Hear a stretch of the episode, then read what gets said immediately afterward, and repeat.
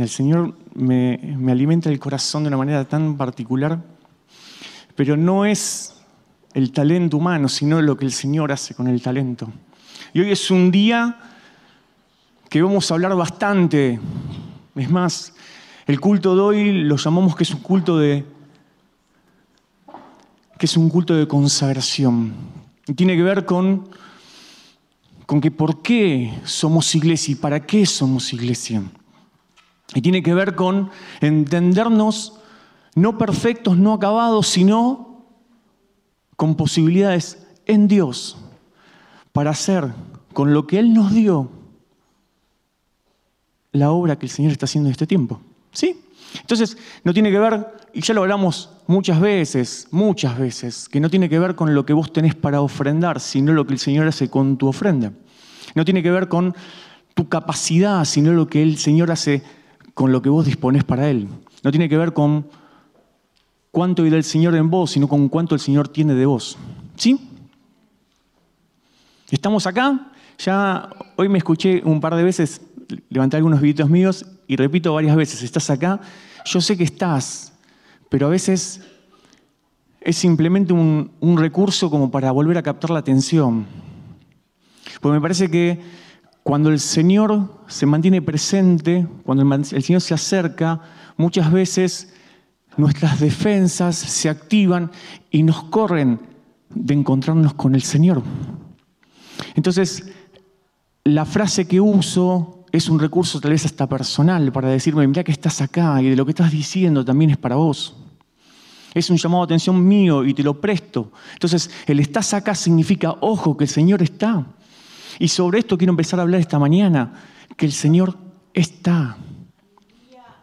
El Señor está, pero no está ahora porque lo adoramos. El Señor está porque es su decisión, porque es su esencia. El Señor está. Es el único Dios en muchísimas religiones que está, que no hay que ir a buscarlo. Es el único Dios que se acercó a la humanidad y no hizo esfuerzo para que la humanidad se acerque. Es un Dios que se acercó a vos sin que vos hagas nada. Este es el Dios que yo creo y el Dios que yo hablo. Es este Dios que no esperó a que yo esté apto para poder estar delante de Él, sino que envió a su Hijo Jesucristo para que muera, para que me permita en mi imperfección poder acercarme y a partir de ese acercamiento que mi vida sea renovada y mi vida sea perfeccionada, pero por la obra de Cristo redentora sobre mi vida, no por lo que yo puedo hacer para alcanzar a Dios. Si dejamos de pensarnos que tenemos que hacer para acercarnos a Dios, enseguida la perspectiva cambia. Porque ya empezamos a entender de que lo que nos queda hacer es ser testigos de la obra de Cristo en nuestra vida. Entonces, no hay una lista de qué haceres, sino hay una lista de qué puedo contar de lo que Dios está haciendo en mi vida. Ahora la pregunta es, ¿qué nos está pasando? ¿Qué nos está pasando? ¿Podemos contar algo de lo que Dios está haciendo? ¿Podemos contar que en nuestro corazón hay gozo, que en nuestro corazón hay alegría, que en nuestra casa hay alimentos, que en nuestro techo nos da refugio. Podemos contar de que el Señor tiene misericordia y que las renueva todos los días. Podemos contar de que hay salud. Podemos contar que a pesar de la enfermedad y de, y de las falencias, hay victoria en nuestra vida. Podemos hacer de las cosas insignificantes de la vida, las cosas sencillas. Podemos hacer un momento, un lugar donde podamos decir, gracias Señor por esto. Porque el ser testigos no tiene que ver con estar todo el tiempo contando los grandes milagros, porque a veces el milagro del otro no te alcanza, por más que vos vivas a 40 centímetros del piso constantemente, a pesar de que cuando se te acercas a las personas son sanas, Las personas igualmente al otro día van a su casa a vivir y ese segundo día, ese tercer día, ese cuarto día después del milagro, tienen que volver a decidir por Cristo, porque Cristo tiene que volver a ser Señor de sus vidas. Entonces no alcanza el milagro de ayer, no alcanza lo que nos pasó con el Señor hace una semana. Es buenísimo, es buenísimo porque esto no trae más peso, esto no trae más peso.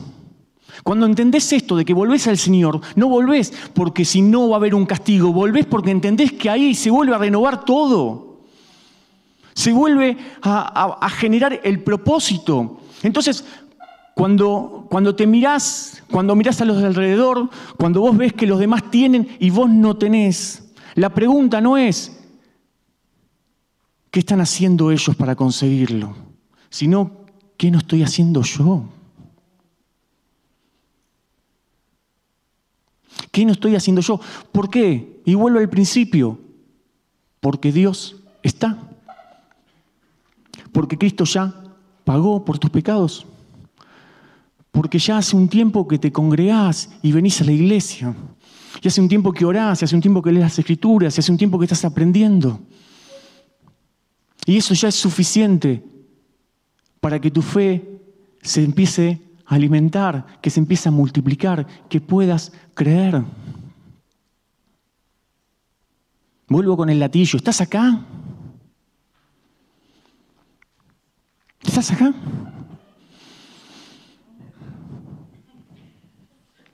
¿A dónde iremos si solamente vos, Señor, tenés palabra de vida eterna?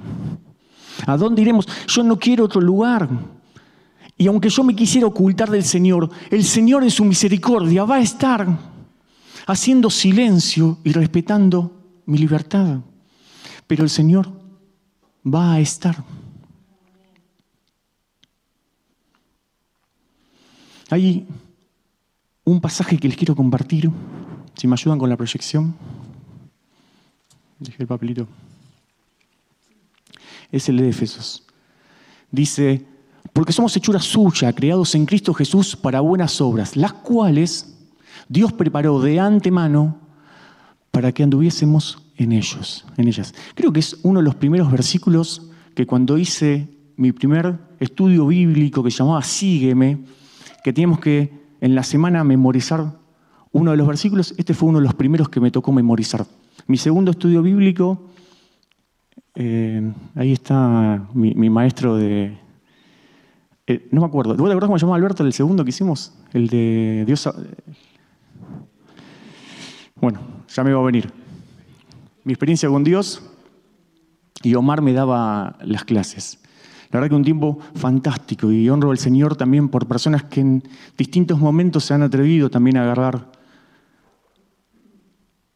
la posta y, poner al servicio de otros los talentos, que pongan poner al servicio de otros la, capacidad de enseñar, de, de ministrar, de cuidar, simplemente de no juzgar, que eso es mucho, que en este tiempo es mucho, simplemente poder pararse delante de alguien sin juzgarlo.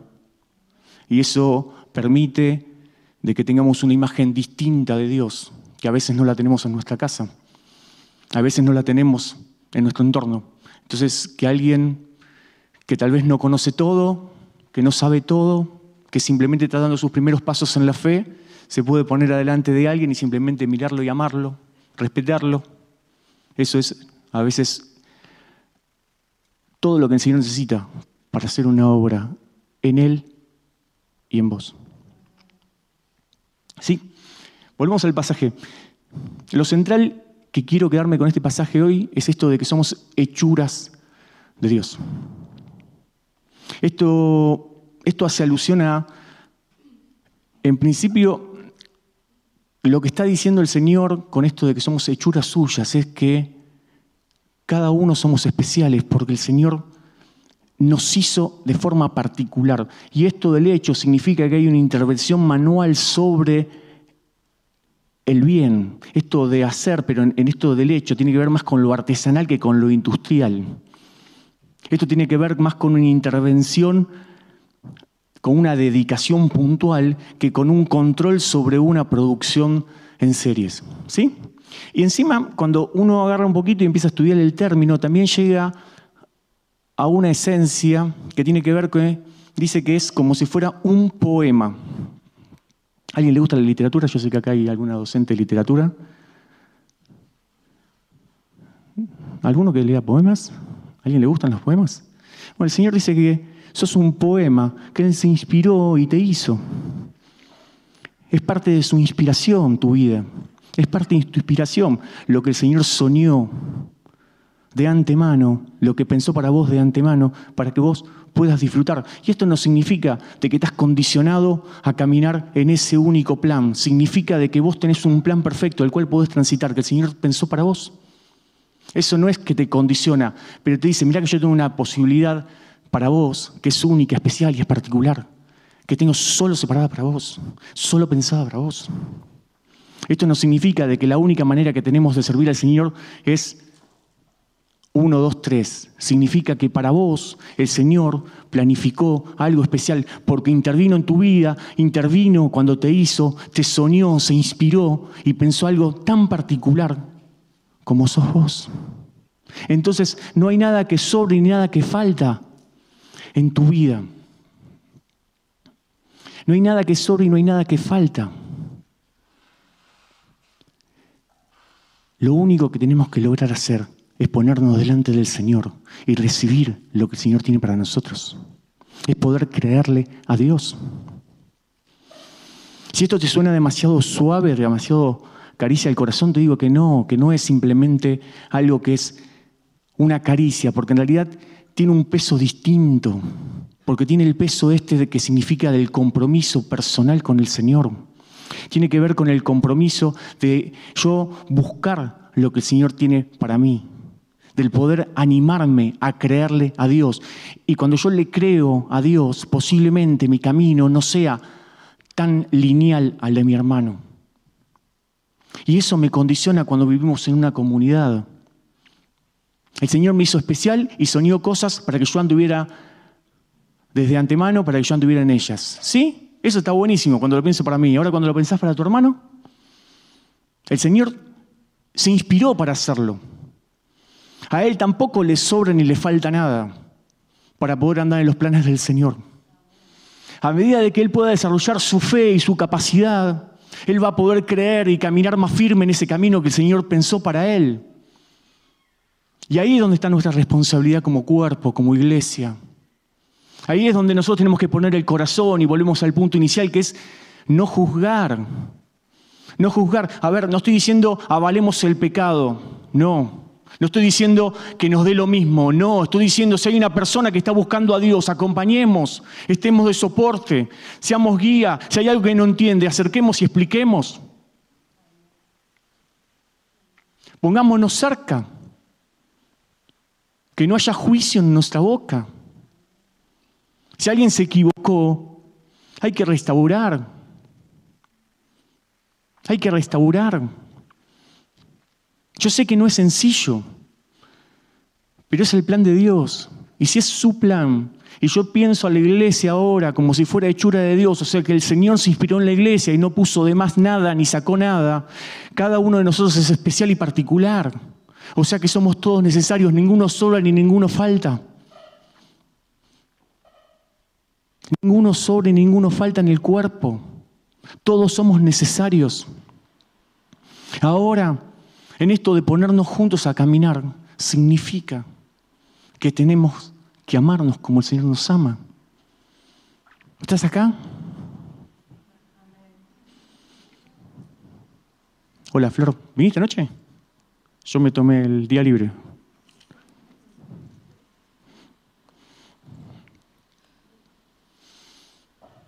Dios está. y te hizo especial, a vos y a tu hermano, a vos y a ese que todavía no conoce al Señor. Porque el Señor ni siquiera se limitó en eso. Nosotros limitamos, nosotros separamos. Pero si hace un tiempo una persona nos hubiera animado a decirme que Dios me amaba, tal vez yo hoy no estaría acá. Entonces me hubiera perdido de poder caminar en el plan que el Señor hizo de antemano para mí. Y esto no es, y vuelvo a lo mismo, no tiene que ver con las tareas, sino tiene que ver con el poder confiar en que el Señor tiene cuidado de nuestros pasos, que el Señor nos da un sendero para caminar, pero no tiene que ver con la tarea puntual. Si el Señor no me dice, porque cuando vos decís el Señor no me dice y te quedaste quieto, ese quedarse quieto también está hablando de tu libertad. Cuando vos haces eso, te quedás quieto, siempre decidís. ¿Sí? ¿Me siguen en esto? Entonces, es muy fácil decir hasta que el Señor a mí no me lo diga, el Señor a mí no me lo diga. Y en realidad si vamos a la Escritura hay un montón de cosas que podés hacer sin que el Señor manifiestamente ahora venga con una voz audible y te diga esto. ¿Cuáles son? Ser testigos de Él, darle alimento a los hambrientos, predicar el Evangelio. Esas son tareas que podés hacer ya. ¿Por qué? Porque vas a ser testigo de lo que el Señor hace en vos. Y tal vez lo sencillo es esto, es, mira, yo mucho no entiendo. Pero la verdad es que cada vez que estoy ahí, cada vez que me acerco, cada vez que alguien se me acerca, el corazón me arde. Y yo no tengo que, entender del todo para darme cuenta de que es el Señor el que está haciendo una obra. Y vos podés ser testigo de esto. Es una cuestión muy sencilla y no tiene que ver con algo muy teológico. Si queremos podemos ir a lo teológico. Pero tiene que ver con, con las cosas normales y naturales que nos pasan todo el tiempo. A mí me gusta mucho Moisés. Porque Moisés se acerca a Dios después de que había intentado ser el salvador del pueblo hebreo, porque él ya había intervenido contra un egipcio, ya había intervenido en un caso entre hermanos, no le había ido muy bien y se había ocultado porque tenía miedo de que lo acusen de asesinato. Y a mí me gusta esto, él se vuelve a encontrar con Dios en un hecho completamente natural. En el medio del desierto se había prendido fuego un arbusto. Y lo particular que hubo ahí fue un corazón inquieto que se animó a ver qué pasaba y cuando se acercó se encontró con Dios. El tema es que a veces no es un desierto en el que estamos, pero tal vez no entendés por qué tu hermano no se apaga y todo el tiempo tiene ganas de más y ganas de más y ganas de más. Y en vez de acercarte, en vez de arrimarte a tu hermano para ver qué es lo que pasa y ahí descubrir al Señor como le pasó a Moisés, generas juicio, generas distancia, le tratas de dar forma. En vez de entender por qué tiene fuerzas para una y otra vez y otra vez y otra vez seguir haciendo una tarea tal vez simple y sencilla que la hace porque la hace para el Señor. No te arrimas ahí y decís, ¿por qué ardés vos? ¿Por qué tenés esa pasión? Y ahí van a suceder dos cosas. Primero, alguien va a poder dar testimonio de lo que le está pasando. Y primero, tal vez hasta sea consciente en ese momento cuando vos le preguntes, ¿qué es lo que te pasa? Por eso me gusta Moisés, porque se acercó a un hecho sencillo, decir, che, venís todos los domingos de tu vida a la iglesia temprano a sacar un candado y abrir una puerta. ¿Cómo no te agotás?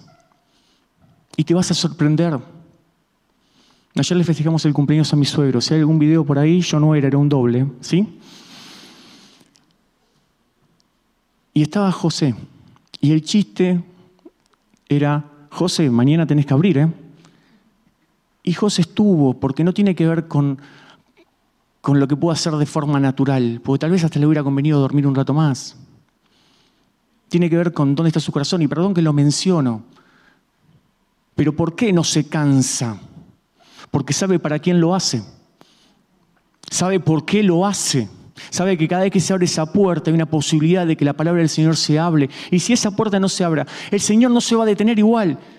Pero vamos a sacar un lugar donde la palabra del Dios se exprese, donde se levanta un culto de adoración comunitario. ¿Estás acá? Y te dije de un candado en una puerta. Yo quiero, y hoy vamos a terminar, y yo no voy a avanzar mucho más en la palabra, tengo algo más, pero no sé si lo voy a desarrollar.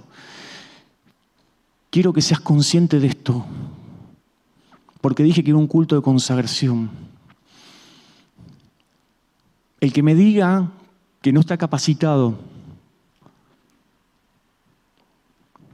para ver si hay papel en el baño y avisar, no tiene lugar en la iglesia. Ahora, el que se puede dar cuenta de eso, el que se puede dar cuenta que se volcó una gotita de café, el que se puede dar cuenta de que hay una puerta abierta, el que se puede dar cuenta de que hay una ventana sucia, ya tiene una razón para bendecir a otro, ya tiene una razón de hacer. Y nos vamos más profundos si quieren. Si sabes cuáles son tus dones, ¿por qué no están en el servicio? Si sabes cuál es tu llamado, ¿por qué no lo pones en conocimiento?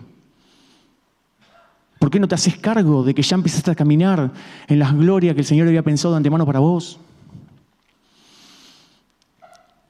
Esto no es un culto donde vamos a decir, estas son las personas que el Señor ha levantado y son idóneas. Vamos a decir, estas son las personas que se están haciendo cargo. Estas son las personas que le están creyendo al Señor y quieren hacer punta. No son ni los mejores, no son los más idóneos, pero son los que están confiando en el Señor. Y eso tiene que ver con su decisión personal, no con la tuya.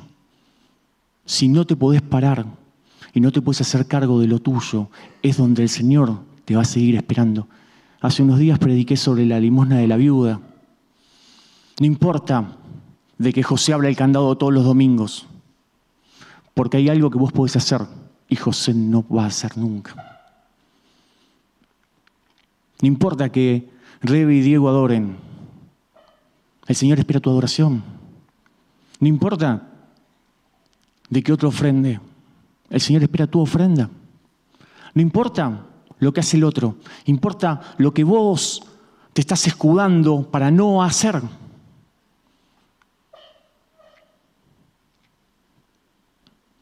te estás escudando para, ¿me escuchaste bien? Para no hacer. El desafío hoy es al revés, es ¿qué estás dispuesto a hacer? ¿Qué estás dispuesto a hacer? Estoy poniendo mucho peso en tu espalda, perdón. Pero el Señor de la mañana, el único texto que me traía eran cuando se va un siervo, una persona a ser ungida como rey y deja a sus siervos en la iglesia, en, su, en su tierra, y les da dinero para que administren. Y me duele el corazón cuando, cuando vuelve y le pide cuentas a uno y le dice, yo como tenía miedo de que de no ser eficaz en lo que hice, te guardé la, la guardé, te cuidé te cuidé esto que me diste para que no se me dañe, para que no se me lastime. Y no fue bueno lo que hizo el, el rey con su siervo, simplemente porque cuidó. No quiero que nos pase eso, iglesia. Yo quiero que el Señor nos dé más. Pero quiero que me dé más a mí también. Porque esto, vuelvo a lo mismo, es no alcanza con lo que la mayoría consigue, alcanza para vos con lo que vos consigas en el Señor. Y si administras cinco y los cinco son buenos, genial. Y si son diez, son diez. Pero si tenés uno, administralo también. Esa es la ofrenda de la viuda. Esa es la ofrenda de la viuda. Y si considerás que estás demasiado capacitado, demasiada formada para ponerte a amar a alguien y servirlo, te pido disculpas. Pero posiblemente haya algo que, que no estamos entendiendo. Si tu capacidad, tu formación, tu intelecto, tu talento no se puede poner al servicio de amar al hermano, la verdad es que yo no lo entiendo en el contexto de la iglesia. Tal vez es una limitación mía y prometo que voy a orar por eso. Pero si entendés de que tenés algo para amar, para servir, para poner a disposición, estás en el lugar correcto. Estás en el lugar correcto. Primero porque Dios está acá. Dios está acá. Es parte de su esencia. no va a cambiar. Hoy podemos cambiar nosotros. Hoy podemos cambiar nosotros. Esto es una alegría para mi corazón, no sé para el tuyo. Pero la posibilidad de ser renovado en el Señor, la posibilidad de volver a entender de que hay un propósito para mi vida, que no está agotada mi vida. Una vuelta hice resucitar a Tabita porque dije que no estaba terminada su vida. No hay nadie que esté acabado. No hay nadie jubilable. No hay nadie que tenga que correrse para que crezca otro. Porque los planes que el Señor hizo son especiales y particulares para cada uno. Y el que se encarga de perfeccionar eso es el Señor. No lo tenés que entender, lo tenés que disfrutar, tenés que ser testimonio. Hay cosas que administrativamente no se pueden hacer. Hay cosas que con dinero no se pueden hacer, solamente se pueden hacer cuando el Señor se pone delante y camina. A mí me encantan las finanzas, me gusta mucho la administración. Y es cosas que cuando el Señor realmente se mueve, toman un nivel que aunque me siento y le digo, Señor, explícame, no lo logro comprender. Y la verdad es que me gusta, me gusta mucho no entenderlo. Y mi oración siempre es la misma en este sentido, que yo no limite, Señor, tu obra. Para mí primero. Porque yo no quiero quedarme afuera de los planes que vos tenés armado para mí. No quiero quedar detenido disfrutando de entendí algo. No quiero quedarme solamente con el título de terminé mi primer devocional. Quiero conocerte a vos, Señor. Y a veces no alcanza el estudio bíblico, a veces no alcanza el culto, a veces no alcanza el tiempo de oración comunitaria. Y eso es una segunda búsqueda, hermano. Hay una búsqueda que es personal, que el Señor espera de vos, porque te va a revelar cosas a vos solo, a vos sola. Que el Señor está dispuesto, porque el Señor está, no tenés que venir a buscar, porque te está esperando en tu casa cuando vuelvas. ¿eh? Y en el colectivo y en el auto cuando manejes va a estar el Señor también. El que tiene que estar, porque pregunté varias veces si estás acá. El que tiene que estar presente, sos vos. El que tiene que descubrir al Señor en la zarza. El que tiene que descubrir al Señor en eso que no se agota, en eso que no se entiende, sos vos. El que tiene que descubrir al Señor en este tiempo para el tiempo que viene, sos vos. No es de los jóvenes, no es de los adolescentes, no es de los pastores, no es de los líderes. Es tuyo. La responsabilidad es tuya de entender lo que el Señor quiere hacer en tu vida para el tiempo que viene.